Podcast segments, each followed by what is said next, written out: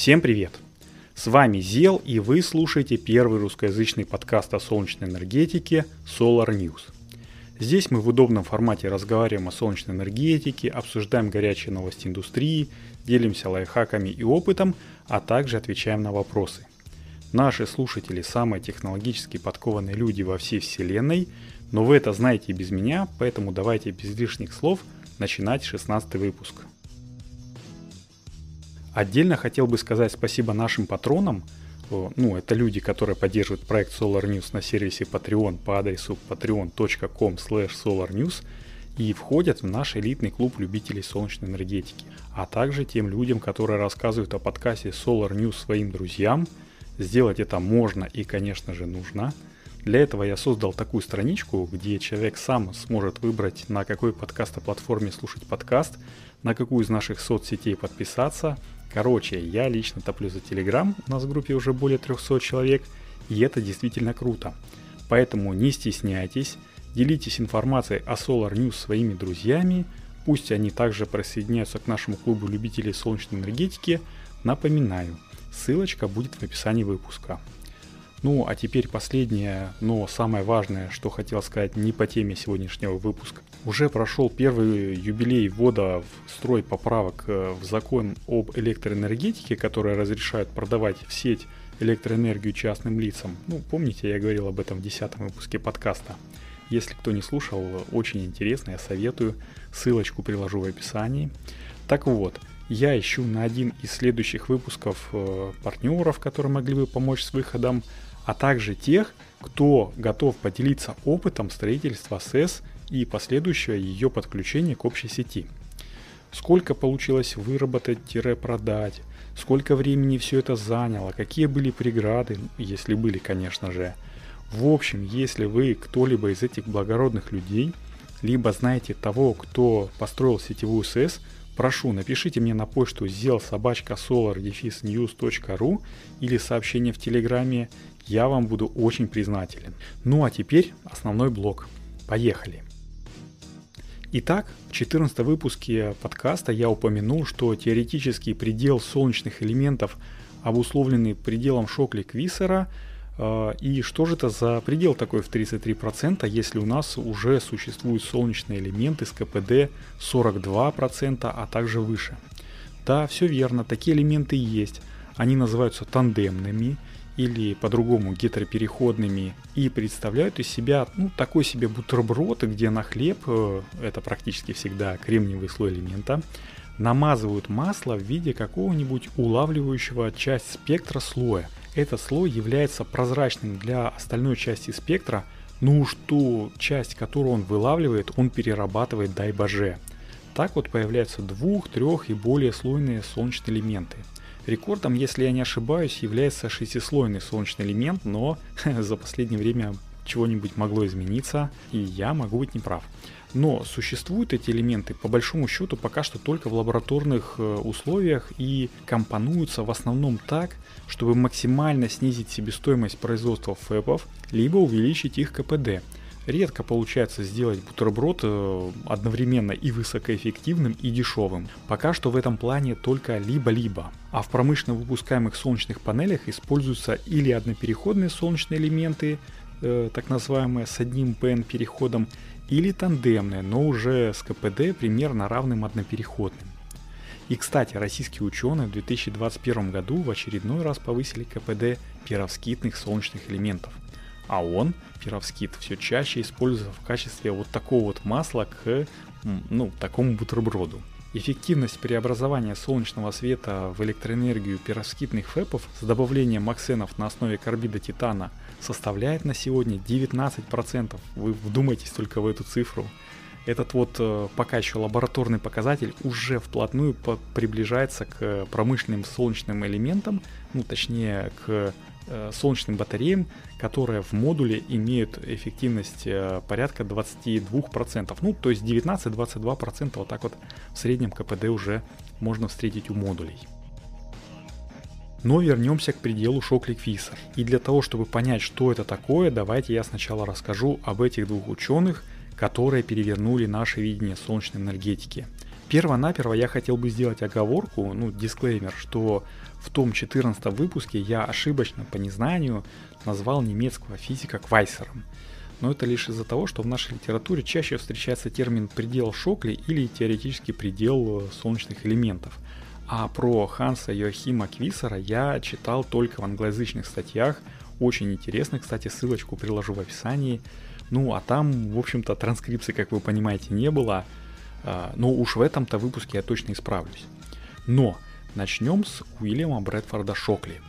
Это американский физик, исследователь полупроводников, лауреат Нобелевской премии по физике 1956 года, короче, тогдашний Илон Маск на максималках. Он родился 13 февраля 1910 года, но не в США, как э, можно было бы подумать, а в Лондоне. Уильям родился в необычной семье. Отец и мать Шокли познакомились, когда ему было 52 года, а ей 30 лет. Ну, то есть, вы понимаете, 20 э, лет разницы э, в тот момент не считалось чем-то таким зазорным, позорным или необычным. Уильям Шокли-старший, стопроцентный американец как минимум по духу, был потомком пилигримов э, с корабля Mayflower – имел прекрасное инженерное образование Массачусетского технологического института, кстати, уже тогда достаточно крутого, и свой первый капитал сколотил, работая горным инженером, ну, сначала в Калифорнии, а потом в Китае. А вот мать Уильяма-младшего окончила Стэнфордский э, университет и стала первой в США женщиной горным инспектором. Вы понимаете, насколько это круто? Это я к чему? К тому, что пытливый научный ум наш герой унаследовал через гены своих обоих родителей. Итак, после свадьбы в 1908 году семья переехала в Лондон, и когда Мэри Шогли а в девичестве Брэдфорд э, была беременна, отец Уильяма был вынужден уехать в экспедицию на Амур. Так что будущий ученый очень косвенно, но и красиво, в общем-то, причастен. Это шутка. Родился Уильям-младший физически здоровым, с детства показывал выдающиеся умственные способности. Ну, например, свое имя он начал выговаривать уже в 5 месяцев, а в один год умел считать до 4 и узнавать написанные цифры и буквы. Но у него были и другие особенности развития не очень хорошие. Случались периодические припадки слепой неуправляемой агрессии, он э, этим был опасен прежде всего для самого себя, а так как уверенные в своем педагогическом даре родители не давали ему общаться со сверстниками, то и для общества в целом. И это еще проявится в будущем, я расскажу об этом. Когда Уильяму было три года, семья от безденежья вернулась обратно в США, поэтому Шокли и ощущал себя на 100% американцем – в школу мальчик пошел только к 8 годам, а уже год спустя, по понятным причинам, которые я озвучивал ранее, э, его перевели в частную военную академию Пало-Альто, это Калифорния. К удивлению родителей, в закрытом интернате Уильям не только отлично учился, но и неплохо себя вел. То есть дисциплина и науки шли ему на пользу. Это очень радовало родителей – ну а значимой вехой в жизни ученого э, стал переход из Калифорнийского технологического университета в Лос-Анджелесе в Калифорнийский технологический институт, ну, который мы все знаем сейчас как Калтех. Э, это произошло в 1928 году, а затем Уильям перешел в альма-матер своего отца, Массачусетский технологический институт. Ну, вы тоже знаете его, это всемирно известный MIT. Это произошло в 1932 году, и именно в MIT Шокли познакомился со своим будущим научным руководителем Филиппом Морзе, а тот, в свою очередь, ввел Вильяма в кружок ведущих инженеров и менеджеров компании Bell Labs. Видите, как все взаимосвязано? Ведь именно Марвин Келли, друг Шокли по кружку инженеров, после того, как тот закончил докторский диплом, предложил ему работу в э, этой знаменитой компании Bell Labs. Именно благодаря инженерам этой компании солнечная энергетика приобрела более-менее широкое коммерческое распространение сначала в США, а потом уже и по всему миру. Я описал об этом в, это, в небольшой исторической статье на сайте Solar News. Вы можете почитать ее по ссылке, которую я приложу в описании к этому выпуску. Но с момента начала работы в Bell Labs в 1936 году и до открытия фундаментальной формулы Шокли-Квиссера в 1961 году Прошло целых 25 лет, и за эти годы имя доктора Уильяма Шокли много раз гремело в заголовках научных публикаций. Он изобрел плоскостный или биполярный транзистор, а затем э, так называемый диод Шокли или Дионистор, написал и издал книгу и, как и любой продуктивный сотрудник Bell Labs, запатентовал кучу идей. А еще во время Второй мировой войны успел поработать на ВВС и ВМФ США. Вот такой вот гигантский и просто феерический послужной список был у этого человека – Однако в 1955 году калифорнийский предприниматель Арнольд Бекман предложил Уильяму профинансировать создание производственной лаборатории, ну, имени его, Шокли. В первой половине 1956 года Шокли нанял на работу около 30 молодых высококвалифицированных физиков, технологов, радиоинженеров. Они должны были прославлять лабораторию на весь мир. Ну, в общем-то, так и случилось, но не напрямую, а немножко опосредованно. Дело в том, что в числе этих молодых людей было много будущих основателей кучи просто технологических компаний, которые гремели и сейчас гремят не только на всю Кремниевую долину, но и на весь мир. 1956 году Нобелевский комитет объявил о награждении Шокли и двух его коллег премии по физике за как раз биполярные транзисторы. Но внимание прессы, частые поездки и банкеты подкосили, как бы сейчас выразились, психоэмоциональное здоровье Шокли. И к маю 1957 года большая часть команды, которой руководил Уильям, э, в открытую уже обращалась к инвестору Бекману с тем, чтобы он снял Шокли с руководства – да и у самого, в общем-то, инвестора уже вовсю разгорелся открытый конфликт Шокли, и он впоследствии, фигурально выражаясь, кусал себе локти из-за того, что не смог вовремя впарить на тот момент еще ликвидный актив, э, ну, в виде компании кому-нибудь по достойной цене. Пришлось э, потом продавать уже по сниженной цене и с такими обманными немножко действиями. В общем, его проклинал будущий владелец э, лаборатории Шокли. Уже к 18 сентября 1957 года, то есть через 4 месяца после начала открытой части конфликта, 8 из ведущих специалистов Шокли ушли в собственную компанию, которая называлась Fairchild Semiconductors. Она, кстати, через два года стала технологическим гигантом и монополистом отрасли, а Уильям Шокли стал набирать новых, как ему казалось, более лояльных людей а, в свой новый коллектив и не где-нибудь в вольнолюбивых штатах, а в привыкшей к Ordnung und Arbeiten Европе. Смекаете, к чему я перешел на немецкий язык?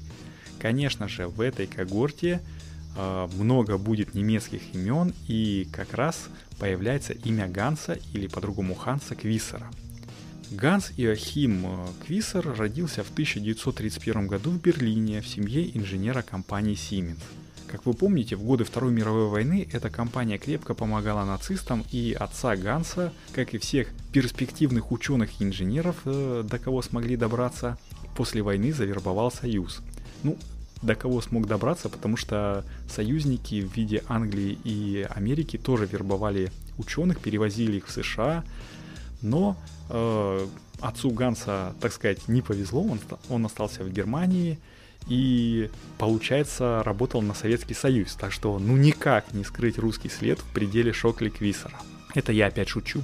А, но тем временем, после окончания войны, молодой Ганс, оставшийся в Берлине, подает заявку на стипендию в университет Канзаса, США, и выигрывает ее, едет туда обучаться, учится на протяжении двух лет, 51-52 года, а после возвращения на родину и защиты докторской степени в, университете Геттингена в 1958 году он опять пытается переехать в Америку, потому что полюбил этот э, вольнолюбивый э, образ жизни. В Америке очень много перспектив открывалось на тот момент.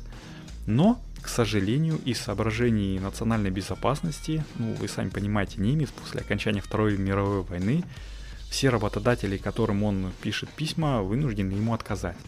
И только по счастливой случайности один из бывших профессоров Ганса по университету, получив письмо от Уильяма Шокли, который ищет кадры, протежирует того американцу.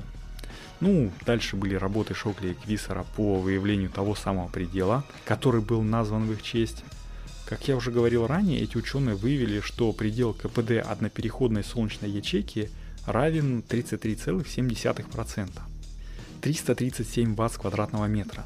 Вот сколько можно снять по максимуму солнечной ячейки при прозрачности атмосферы равной 1,5 и освещенности в 1000 Вт на квадратный метр. Остальная энергия уйдет на отражение, рассеивание, пролетание насквозь фотонов, а также на преобразование энергии этих самых фотонов в тепло при преодолении запрещенной зоны.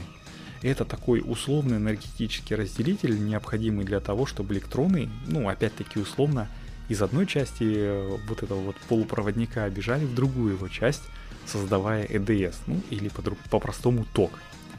Результаты работы ученых были опубликованы в журнале прикладной физики номер 32. Э, это был март 1961 года под заголовком «Подробный предел баланса эффективности солнечных элементов N-перехода». Э, ну, между прочим, в кремниевом элементе этот предел они рассчитывали, что не более 31%, ну а современный вид и графическую интерпретацию предела дал не менее известный американский физик Чарльз Генри – это произошло в 1980 году, и, кстати, Чарльз Генри э, тоже выходец из Bell Labs, но это уже, в общем-то, совсем другая история, мы сегодня не будем его касаться.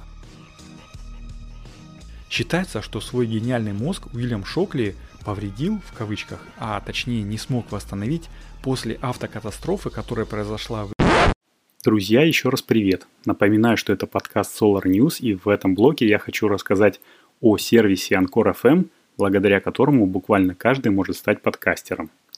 Я уже говорил, что охотно перешел на Анкор с другого сервиса хранения подкастов и не жалею об этом, и тому было три причины.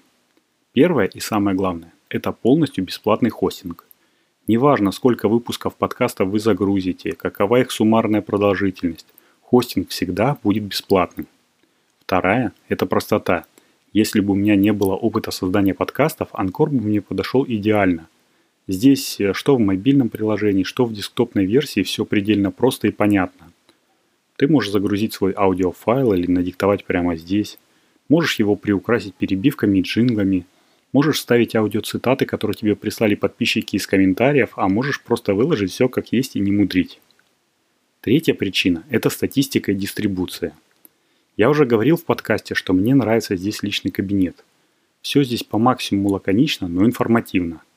Только нужная статистика, а если ты начинающий подкастер и хочешь, чтобы тебя слушало больше народу, Анкор FM сам позаботится о том, чтобы продвинуть твой подкаст на как можно большее количество площадок распространения.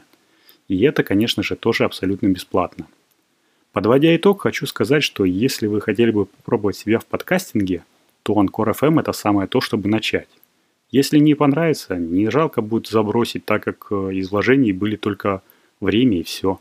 Ну, а если понравится, то я буду только рад, что в мире появился еще один хороший подкаст. Напишите мне в почту сделал собачка solardefisnews.ru э, тему свой, и название своего подкаста, и будем, как говорится, дружить семьями. Все, это был Зел. Переходим в следующий блок. В июле 1961 года и умер он от рака в 1988 году. А Ганс Иохим Квиссер в 1964 году покинул лабораторию Шокли, ну, ради работы в Bell Labs, если честно. То есть это компания, которая дала старт многим известным физикам, инженерам. А далее в 1966 году он переехал обратно в Германию и до 1998 года работал директором Института прикладной физики Макса Планка – Э, одним из основателей которого он, в общем-то, и был. Вот такая вот история теоретического предела Шокли Квиссера. Э, у меня, в общем-то, в загашнике есть еще пару интересных новостей и фактов, которые я хотел бы рассказать сегодня, но, к сожалению, не расскажу. В общем и целом, я думаю, что следующий выпуск подкаста Solar News выйдет не во второй четверг апреля, а в последний четверг марта. И уж там-то точно будут японцы, китайцы, а также африканцы, если честно, а не только немцы с американцами, да русские. Но это будет уже в следующий раз, а пока что я хотел бы напомнить вам, что у нас есть Patreon, и материально поддержать проект Solar News вы можете, став нашим патроном. Сделать это можно на нашей странице по адресу patreon.com solarnews одним словом, и тогда с вашей банковской карты каждый месяц будет списываться какая-то сумма, ну, от 2 долларов, что эквивалентно средней чашке капучинушки в наше непростое время. А взамен вы будете получать еженедельные выпуски Патронкаста. Это Блиц новости солнечной энергетики, ну и другие разные фишки. А нематериально поддержать проект можно, рассказав о нем своим друзьям, поделившись ссылкой на бандлинк, ну а там уже человек сам решит, как ему потреблять информацию о солнечной энергетике. Через подкасты, визуально или через наши соцсети. И еще, конечно же, не забывайте оценить подкаст в Apple подкастах, Google подкастах, Яндекс Музыке, ну или той платформе, где вы конкретно его слушаете. Это круто поможет э, ему приехать в уши тем, кто еще с нами не знаком, и пополнить ряды любителей солнечной энергетики. На этой неделе я хотел бы персонально поблагодарить нашего пока что единственного, но надеюсь это скоро пройдет, патрона Кевина 78. И на этом, наверное, все. С вами был Зел и 16 выпуск подкаста Solar News, первого русскоязычного подкаста о солнечной энергетике. Пусть небо над нашими с вами головами всегда будет ясным и солнечным. Всем пока, услышимся в будущем.